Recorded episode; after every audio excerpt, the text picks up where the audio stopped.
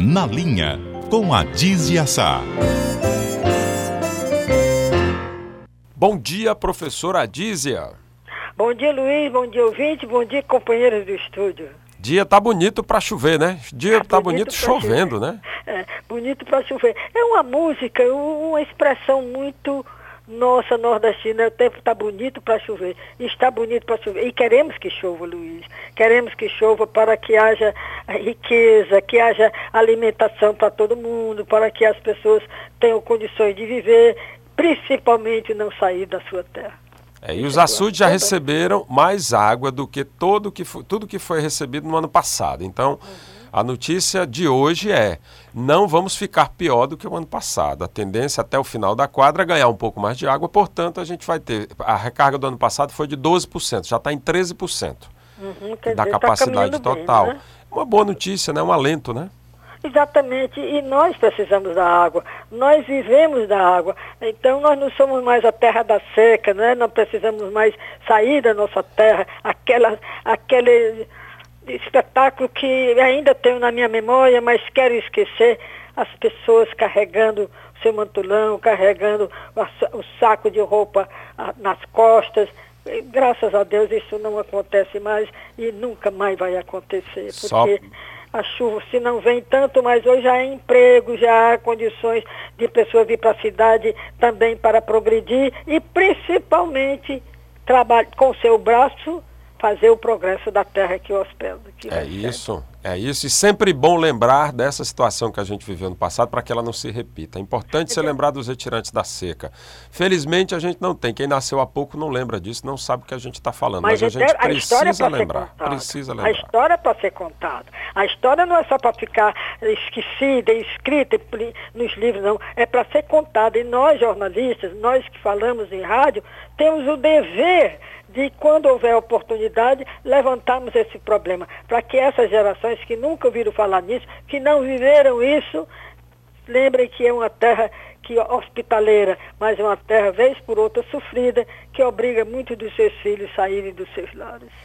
É isso. Eu queria aproveitar o minutinho final da nossa conversa para você falar sobre o que a gente está perguntando para os ouvintes da nossa enquete. Você acha que diante da crise da Venezuela, está entrando muito venezuelano no Brasil, tem que fechar a fronteira do Brasil com a Venezuela? De maneira nenhuma. De maneira nenhuma. As fronteiras, quando nós saímos da nossa terra, e quantos de nós não somos do Ceará, de Fortaleza, não somos do Ceará, e as portas nos foram abertas, agora nós vamos fechar e dar as costas para os venezuelanos que estão em dificuldade? Feliz daquele que tem e pode distribuir com o outro e infeliz daquele que tem, sonega ajuda ao outro. É isso, isso é um pouco de xenofobia, que é o medo, a aversão, aquilo que é estrangeiro, que é estranho a nós, isso é né? Nazismo, isso é nazismo. Isso é xenofobia. E, e em nome das, dessa xenofobia, já, se, já houve muita coisa ruim no mundo, né, Diz? A gente se é, lembra bem da história.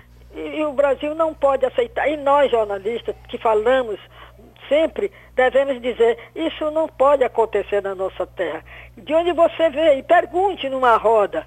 De onde você veio? Ele veio, eu vim do Cariré, não, eu vim de Massapé, eu vim de Jaguaruana, quer dizer, todos têm as suas raízes fora e aqui ficaram. Por que nós vamos negar o abrigo para aqueles que saíram das suas terras por necessidade? Principalmente nós brasileiros, que devemos o Brasil àqueles que vieram de fora, né? Quem seria o Brasil se não fosse o traço italiano, o traço alemão, ah, português?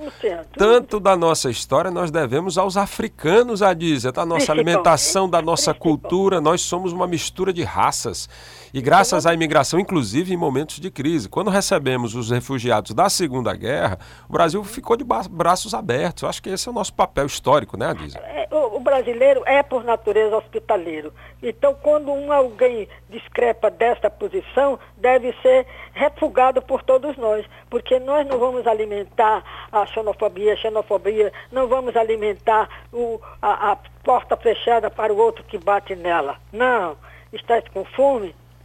Abra a porta. O prato que estão comendo, dividimos.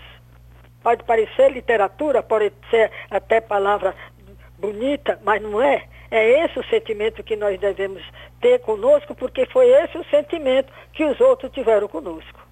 E com essas palavras a gente se despede da Dízia. Muito obrigado, muito bom falar com você. E Até eu estou muito feliz porque sua voz está a voz do Luiz. A voz maviosa, graças não, ao Kleber. é você que me inspira, daqui a pouco a gente vai cantar. Tá Abraço, até amanhã. Até amanhã, se Deus quiser. O povo no rádio.